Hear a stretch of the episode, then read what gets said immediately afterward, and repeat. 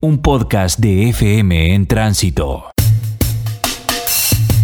Ningún año de elecciones presidenciales es tranquilo en Argentina, mucho menos cuando el oficialismo desconfiaba del candidato de su propia fuerza y en un contexto donde la violencia simbólica y las operaciones de prensa contra la presidenta Cristina Fernández iban en aumento. Pero desde el principio del 2015 supimos que sería un año de mucha convulsión política. Los primeros días de enero comenzaron como cualquier verano, todas las miradas estaban puestas en las temporadas de vacaciones, hasta que el martes 13 hubo un cimbronazo político. Ese día, el fiscal de la causa AMIA, Alberto Nisman, denunció a la presidenta, al canciller Héctor Timerman, al diputado Andrés Larroque, a Luis Delía y a Fernando Esteche. Este proyecto político que tenemos es inviable en la medida que subsistan las acusaciones por la causa AMIA. Entonces hay que borrar estas acusaciones.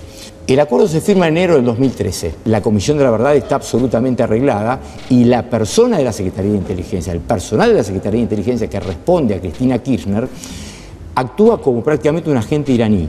Le informa a los iraníes todo lo que ocurre en la causa, los pasos que van a seguir, sabe del expediente más que yo. Se firma el memorándum una vez que los culpables ya están decididos, ya está arreglado. El motivo fue el memorándum de entendimiento con Irán firmado en 2013 y aprobado por el Congreso Nacional el 27 de febrero de 2013. El documento era un mecanismo jurídico que buscaba destrabar la causa por el atentado a la mutual judía AMIA. El fiscal consideró que se trataba de una supuesta confabulación para asegurar la impunidad de los principales acusados de origen iraní y al mismo tiempo levantar las alertas rojas de Interpol que pesaban sobre ellos. En el marco de la campaña electoral, la oposición se montó sobre la denuncia y comenzó una nueva operación de desprestigio contra la figura presidencial y de los funcionarios del gobierno. El jueves 15 de enero, dos días después de la denuncia, el canciller Timerman realizó una conferencia de prensa en la Casa Rosada donde desmontaba un argumento fundamental de la presentación judicial. Hoy a la mañana me comuniqué con quien fuese secretario general de Interpol desde el año 2000 hasta el año 2014, el señor Ronald Noble, porque quería informarle lo que estaba sucediendo en la Argentina y las difamaciones que estaban ocurriendo sobre la relación de Argentina con Interpol. El señor Noble me dijo que estaba informado por los medios de prensa internacionales y me envió el siguiente correo electrónico que quiero leerles. Escribo para dejar en claro su posición y la del gobierno argentino en relación con las notificaciones rojas de Interpol emitidas con relación al atentado terrorista de 1994 contra la Asociación Mutual Israelita Argentina AMIA, que mató a 85 personas e hirió a cientos más. Usted indicó que Interpol debía mantener las notificaciones rojas en vigor. Su posición y la del gobierno argentino fueron consistentes y firmes. He dejado claro a usted oralmente y posteriormente por escrito que Interpol dio la bienvenida a todos los esfuerzos de Argentina e Irán para cooperar en el caso AMIA. Con esto queda demostrado que la denuncia que hizo ayer a través de los medios el fiscal Nisman es mentira. Y lo único que cabría preguntarle es por qué sigue mintiendo un día después, las diputadas del PRO, Patricia Bullrich y Laura Alonso, convocaron al fiscal Nisman al Congreso Nacional para que brinde detalles de la denuncia. Los legisladores del Frente para la Victoria decidieron ir a escuchar las declaraciones del fiscal y convocaron a todos los medios de comunicación para que sea transmitido casi por cadena nacional. La sesión sería el lunes 19 de agosto en la Cámara Baja. En solo cuatro días, a nadie más le importó la temporada turística pero la cuestión tendría un vuelco todavía más terrible. El domingo 18 de enero, un día antes de la presentación en el Congreso Nacional, el fiscal fue encontrado muerto en el baño de su departamento en Puerto Madero. El fiscal fue localizado en el baño de su apartamento junto a una pistola calibre 22 y un casquillo de bala en el suelo. El secretario de Seguridad del país, Sergio Berni, supervisa la aplicación de los protocolos de la preservación de la escena del crimen por parte de los servicios de la Policía Científica, de la Prefectura Naval y de la Policía Federal. Su cuerpo fue hallado esta madrugada. El baño y todas las puertas de la casa estaban cerradas desde adentro. Las cámaras de seguridad estaban en perfecto funcionamiento y nadie revolvió nada del departamento. El disparo fatal que se propinó Nisman provino de una pistola perteneciente a un subordinado suyo, el especialista informático Diego Lagomarcino. Unas horas antes, el propio fiscal se la había solicitado. Casi inmediatamente, la madre de Nisman vació las cajas de seguridad que tenía junto a su hijo, y pese a las operaciones mediáticas sobre la muerte, las pericias realizadas por el cuerpo médico forense confirmarían el suicidio. Sin embargo, la verdad poco importaba. La verdad es que la situación es doblemente grave en términos institucionales, pero analicemos también la, la cuestión institucional y política. Es de una gravedad impactante todo esto que ha sucedido, la denuncia esta específica, la última que conocimos, esto tiene un impacto también sobre la investigación de la AMIA. Y la verdad es que hay que hablar de lo que nadie quiere hablar, que es eh, qué país necesitamos para el futuro porque esto no puede seguir ocurriendo en la Argentina, los servicios de inteligencia no pueden seguir eh, operando eh, como lo hacen de agencia de aprietes o amenazas del gobierno de turno, de sectores del gobierno de turno. El caso sería utilizado políticamente por la oposición para atacar una y otra vez al gobierno en un año electoral y acusarlo directamente de haber ordenado el asesinato de Nisman. El 15 de febrero se iniciaron incendios forestales en Chubut, uno de los más importantes del que se tenga registro en la Argentina, con una superficie de 19.000 hectáreas de bosques nativos afectados. Una situación muy complicada, el fuego continúa avanzando y las condiciones climáticas no han colaborado en las últimas horas. Y la preocupación mayor, atención, por estas horas es el Parque Nacional Los Alerces. La línea de fuego se encuentra a menos de 5 kilómetros del Parque Nacional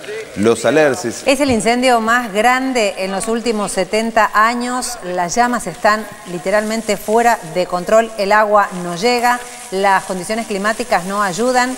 Paralelamente, se produjeron inundaciones en la provincia de Córdoba. Se registraron daños materiales y al menos seis personas fallecieron. El 18 de febrero, al cumplirse un mes del suicidio de Nisman, se realizó la marcha del 18F. Tu 18F, vos, ¿por qué fuiste?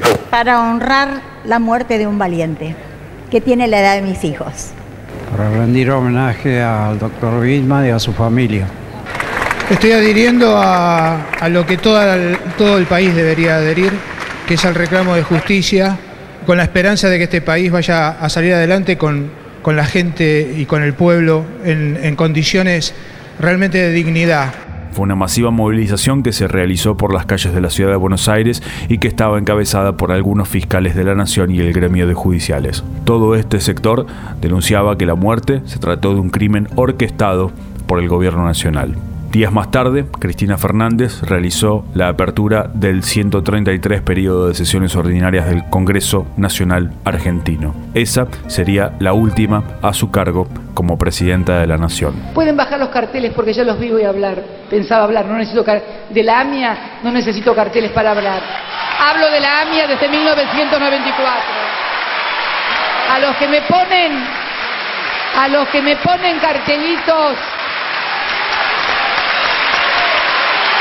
a los que me ponen cartelitos para que hable de la AMIA, de la AMIA hablo desde el año 94, desde la AMIA estoy desde el año 1996, cuando denuncié a Galeano y a todos los que encubrieron y no permitieron que se supiera la verdad.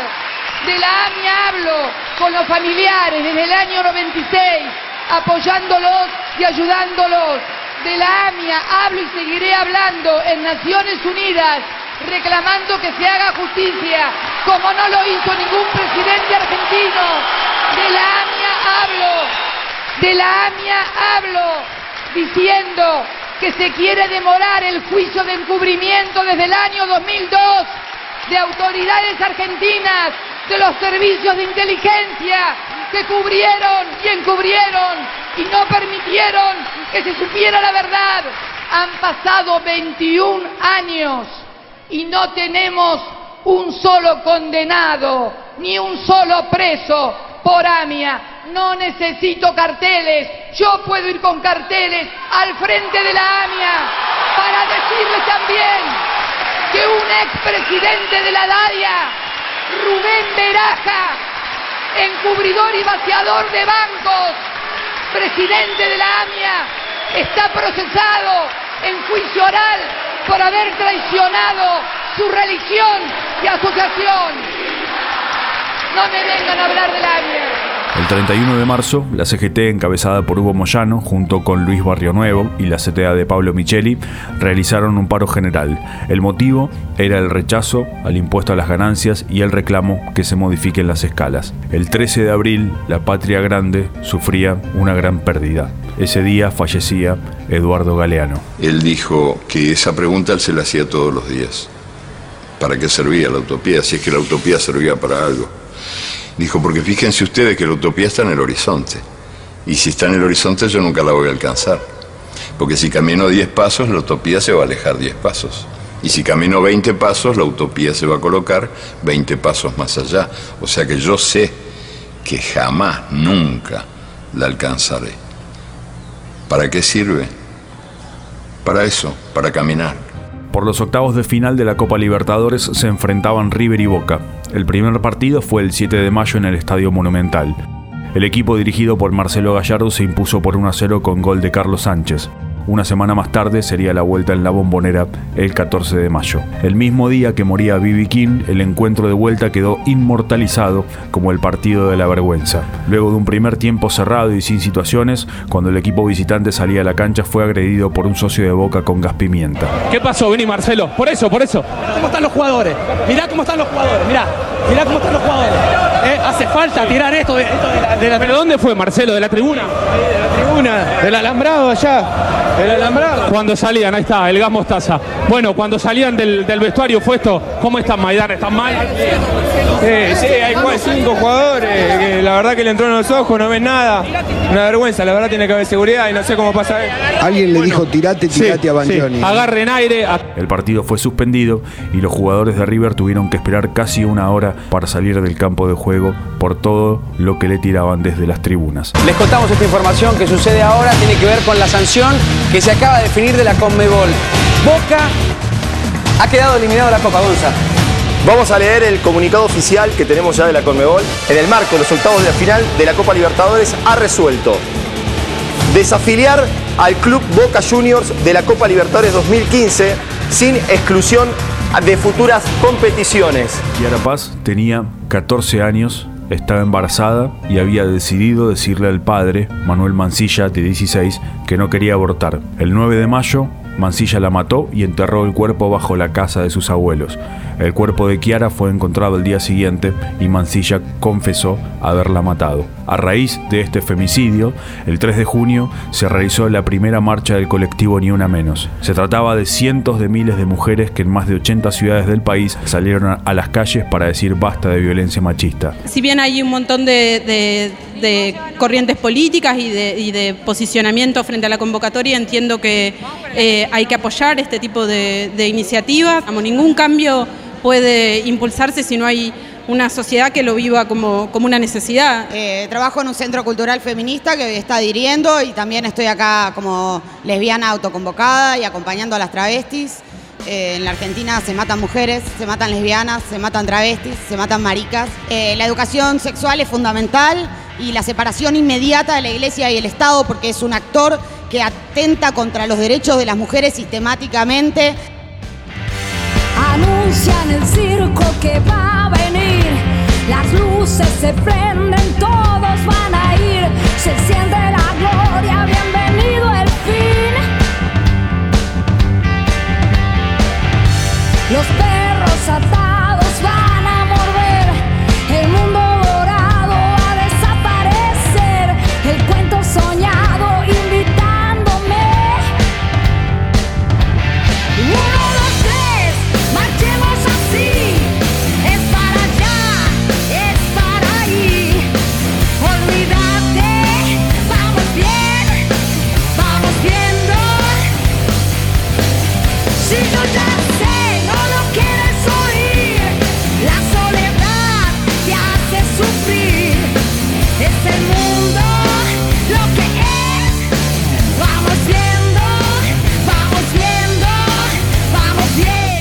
movimiento se extendería por toda Latinoamérica primero y Europa después. Con el correr de los años, cada marcha tendría más convocatoria que la anterior. El 10 de junio se consolidó el acuerdo electoral entre la coalición cívica, el PRO y la Unión Cívica Radical. Así se oficializaba la alianza Cambiemos. En ese marco, el 23 de junio, el PRO lanzó el subtren Metrocleta, la propuesta de Horacio Rodríguez Larreta para la ciudad de Buenos Aires. Siete años después seguimos sin entender de qué se trató. En Chile se disputó una nueva Copa América de fútbol. La final la disputaron la selección local y la Argentina, que venía de perder la final del Mundial un año antes. Luego de empatar 0 a 0, Chile se coronó campeón al ganar 4 a 1 en los penales. Alexis tiene en sus pies la ilusión de Chile. Acá está Alexis. Alexis y la Copa América. Alexis le pegó. Chile campeón. Chile campeón. Chile campeón. Chile campeón de Copa América en un partido dramático. En una tarde. A las pantallas de cine llegaba El clan de Pablo Trapero, protagonizada por Guillermo Franchella, y retrataba el caso del clan Puccio. Diego Peretti, Pablo Rago, Pablo Echarri y Diego Torres protagonizaban papeles en el viento, mientras que Juan Palomino, Pablo Rago, Lautaro Delgado y Diego Velázquez, Nicolás Vázquez y Diego Capusotto protagonizaban Kryptonita, una película de superhéroes en el conurbano bonaerense. Este es un mensaje para la banda de Nafta Super. Un negociador. Ante todo, un muy buenas noches para nuestra Cherry, Cherry Lady y otro para ustedes, caballeros. Yo te respeto mucho, Lady D. Hay que tener muchas pelotas para ser travesti. Larga lo que tienen parecito cada acá. Este es el momento y esta es la noche.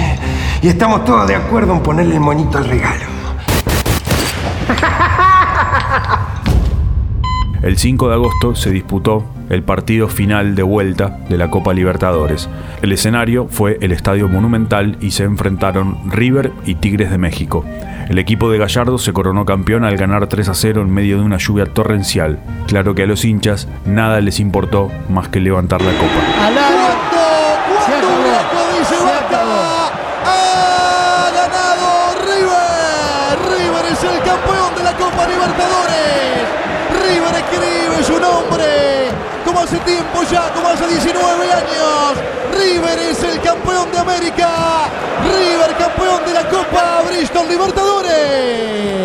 Finalmente, el 25 de octubre se realizaron las elecciones presidenciales generales. Los principales candidatos de la contienda fueron Daniel Scioli por el oficialista Frente para la Victoria, Mauricio Macri por Cambiemos, luego de haber atravesado una competencia interna, y Sergio Massa por el Frente Renovador. Los resultados no fueron los esperados por el oficialismo, que esperaba con una victoria y eludir la segunda vuelta. Sin embargo, el exiguo porcentaje alcanzado por el candidato oficialista obligaron a un balotaje. El resultado de esta elección dejó en carrera a Daniel Scioli, que obtuvo el 37% de los votos, y Mauricio Macri con el 34%. En la ciudad de Buenos Aires, Horacio Rodríguez Larreta fue electo jefe de gobierno porteño semanas antes, con denuncias de fraude por la boleta electrónica utilizada para sufragar. Pero el golpe político de la jornada fue la derrota del peronismo en la provincia de Buenos Aires. Ese mismo día, María Eugenia Vidal se consagró gobernadora bonaerense con el 39% de los votos, relegando así a Aníbal Fernández con el 35%. En un tercer lugar quedó Felipe Solá con el 19%. El discurso de la nueva gobernadora definía cabalmente lo que se había votado en la provincia. Esta noche estamos haciendo historia. Como les dije antes, hicimos posible lo imposible. Cambiamos futuro por pasado. El campeonato de Primera División Julio Humberto Grondona de 2015 fue el primer torneo que contuvo 30 equipos y se jugó a lo largo de todo un año. El primero de noviembre, luego de vencer 1 a 0 a Tigre, Boca se coronó campeón por encima de San Lorenzo. Tres días después, el 4 de noviembre, Boca también disputó la final de la Copa Argentina contra Rosario Central en el estadio Mario Alberto Kempes de Córdoba. Con un polémico penal a favor, el Geneise se pondría en ventaja y terminaría ganando el título por 2 a 0. Maraste, hasta aquí. Boca Juniors 2, Rosario Central 1. Señoras y señores, Boca es el campeón de la Copa. De esto, naturalmente, no son responsables ni el árbitro ni sus colaboradores. Así está Boca, campeón de la Copa Argentina 2015. El campeón de la Argentina ahora también es el campeón de la Copa Argentina. El 22 de noviembre fue un día histórico para la política nacional. Por primera vez, una elección presidencial se definía con un balotaje entre dos candidatos y quedaría consagrado un nuevo jefe de Estado. Por un escueto margen, Macri fue designado para ocupar el sillón presidencial por los próximos cuatro años. Con el 51% de los votos se abría una etapa política nueva y quedaba alineado bajo la misma fuerza partidaria, la ciudad de Buenos Aires, la provincia y la nación. Quiero decirles que hoy es un día histórico, un día histórico. Es un cambio de época, un cambio de época que yo les dije y ustedes creyeron que va a ser maravilloso. Y como tal, es un cambio que nos tiene que llevar hacia el futuro, nos tiene que llevar a las, a las oportunidades que necesitamos para crecer, para progresar. Por eso este cambio no puede detenerse en revanchas o ajuste de cuentas. Este cambio tiene que poner toda, toda la energía, toda la energía y la vitalidad en construir la Argentina que soñamos. Como cuando me dijiste, decime Señor, sin mí no sos nadie. Gracias, pero no.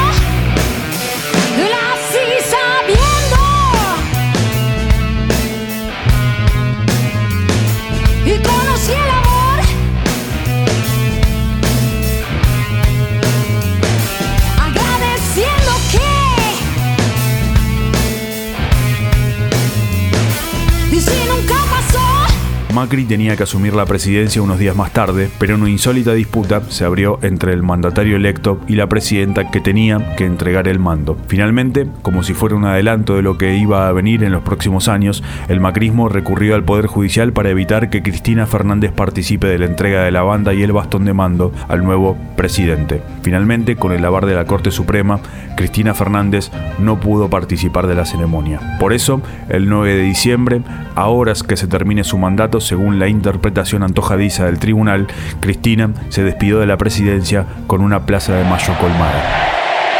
Espero una Argentina sin censuras. Espero una Argentina sin represión. Espero una Argentina más libre que nunca porque la libertad de que hemos gozado los argentinos, y esto no es una concesión, por favor, esto es el derecho del pueblo a expresarse a favor y en contra de cada gobierno, porque esa es la esencia de la democracia. Horas después, ya el 10 de diciembre, Mauricio Macri asumió la presidencia de Argentina.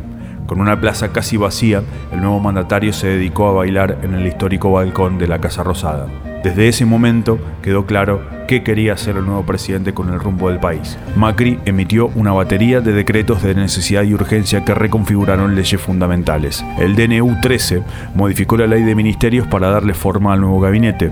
Este es un paso que realizan todos los mandatarios para adecuar los ministerios al plan de gobierno que poseen, pero también dispuso la intervención de la Autoridad Federal de Servicios de Comunicación Audiovisual y la Autoridad Federal de Tecnologías de la Información y las Comunicaciones. Al mismo tiempo, disponía que dejen de pertenecer a la órbita de la presidencia de la nación y pasen a subordinarse al Ministerio de Comunicaciones a cargo del radical Oscar Aguad. También se intervino la Defensoría del Público. Este decreto se complementó con el 267 que creó el Ente Nacional de Comunicaciones y también modificó aspectos fundamentales de la Ley de Servicios de Comunicación Audiovisual y de Argentina Digital. Entre las modificaciones se encontraban el fin del proceso de adecuación a la ley que el grupo Clarín debía realizar, eliminó la prohibición de vender y comprar licencias de radio y televisión y eliminó los límites a la cantidad máxima de licencias que se podían poseer entre varias reformas. Como respuesta a estos decretos, se presentaron amparos en varios tribunales del país para que el DNU quede sin efecto. Entre las diversas organizaciones que presentaron los amparos se encontraba la Cooperativa de Trabajo para la Comunicación Social que gestiona FM en Tránsito. Macri también derogó el Código Procesal Penal con el DNU 257. De esta manera fueron derogadas todas las normas dictadas por leyes del Congreso relativas a la implementación del nuevo código, incluido el artículo que determinaba que el primero de marzo debía empezar a regir el sistema acusatorio. El DNU 256 quitó de la órbita de Alejandra Giles Carbó, la entonces Procuradora General de la Nación, el manejo del Departamento de Interceptación y Captación de las Comunicaciones, la oficina encargada de realizar las escuchas judiciales. El decreto dispuso además que esa tarea quedara bajo el control de la Corte Suprema de Justicia. Se abría así un festival de operaciones mediáticas con escuchas de diversas causas. No casualmente, los audios filtrados pertenecían siempre a opositores políticos al gobierno. Y todo esto fue solo el primer paso. Antes de terminar el año, como una catarata en todas las reparticiones estatales, los ministerios, los organismos, medios estatales, hospitales públicos y en todo el arco del Estado comenzó una serie de despidos masivos de trabajadores y trabajadoras. Y a Buenos Aires nos vamos seguidamente con nuestra corresponsal, Marina Pañute. Te saludamos, Marina. Hola Marina, aumenta la cifra de desempleados, ya se habla de 10.000, se dice fácil, amplíanos. Y te diría que ya son más de casi 12.000 desempleados dentro de la administración pública en todo el país. La razón se basaba simplemente en la pertenencia partidaria. El nuevo gobierno justificaba los despidos señalando a las personas echadas como ñoquis. El 30 de diciembre, el flamante ministro de Hacienda de la Nación, Alfonso Pratgay, dejaba una definición en televisión sobre los aumentos que se estaban por venir. Esas palabras presagiaban los argumentos del gobierno para aumentar sideralmente todos los servicios esenciales en los cuatro años siguientes. Asusta cuando decís en porcentaje cuándo va a subir, pero puede pasar que hay una factura que pagaba, no sé, 150 pesos y ahora pasa a pagar, no sé, 350 pesos. Este. Mm. Está bien, son 200 pesos, pero 200 pesos son dos taxis. este. Sí. Eso también es lo que hay que entender. O dos pizzas. Dos pizzas. este. Y lo dejamos venir es el cuarto álbum solista de la baterista y cantante Andrea Álvarez. El disco tiene 12 canciones compuestas mayoritariamente por Andrea y tiene un particular arte de tapa. Las fotos del disco fueron realizadas por un equipo que viajó a Villa de Pecuén, la ciudad que fue abandonada luego de que una inundación la cubra completamente en el 85. El disco fue nominado en la categoría Mejor Disco de Rock en los Grammys Latinos 2016, en una terna compartida con otros artistas argentinos. Este disco además tiene un mérito extra que fue realizado 100% de manera independiente sin ninguna discográfica o distribuidora que lo promocione. Por eso decimos que así sonaba el año 2015.